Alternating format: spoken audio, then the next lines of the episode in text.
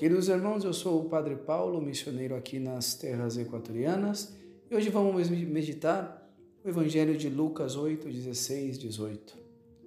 Queridos irmãos, no Evangelho de hoje, Jesus vai dizer: Ninguém acende uma vela e a cobre com um vaso ou põe debaixo da cama, mas a põe em um lugar alto para que os que passem vejam a luz.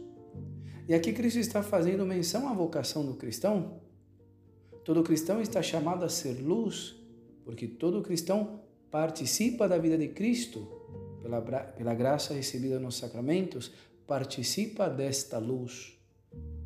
Eu sou a luz do mundo, quem me segue nunca andará nas trevas, mas terá a luz da vida. João 8, 12. Ou seja, se nós verdadeiramente seguimos a Cristo e o imitamos, é inevitável que participemos desta luz. Assim como Cristo, quando passou pela terra, iluminou a todo homem, deu nova vida, deu novo ânimo àqueles que estavam cansados e abatidos, trouxe-nos a esperança da salvação. Assim, todo cristão batizado que vive em graça está chamado a irradiar esta graça sobre aqueles que o circundam.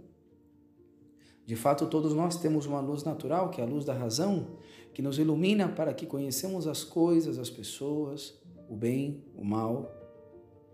Contudo, a luz da fé transcende esta luz da razão. Com ela, o cristão começa a conhecer e a viver o mundo sobrenatural.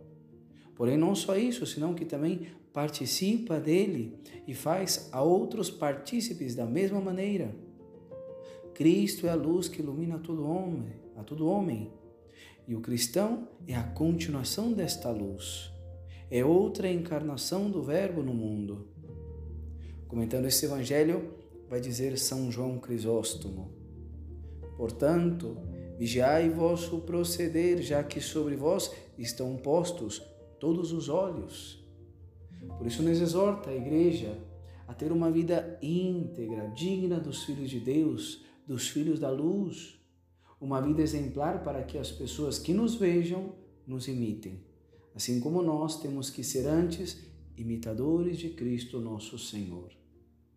Por isso peçamos a Deus a graça de viver sempre na luz, viver sempre segundo a luz, para que outros que vejam minha vida, meu modo de proceder, busquem a Cristo, que é a luz verdadeira, o sol sem ocaso. Ave Maria Puríssima, sem pecado concebida.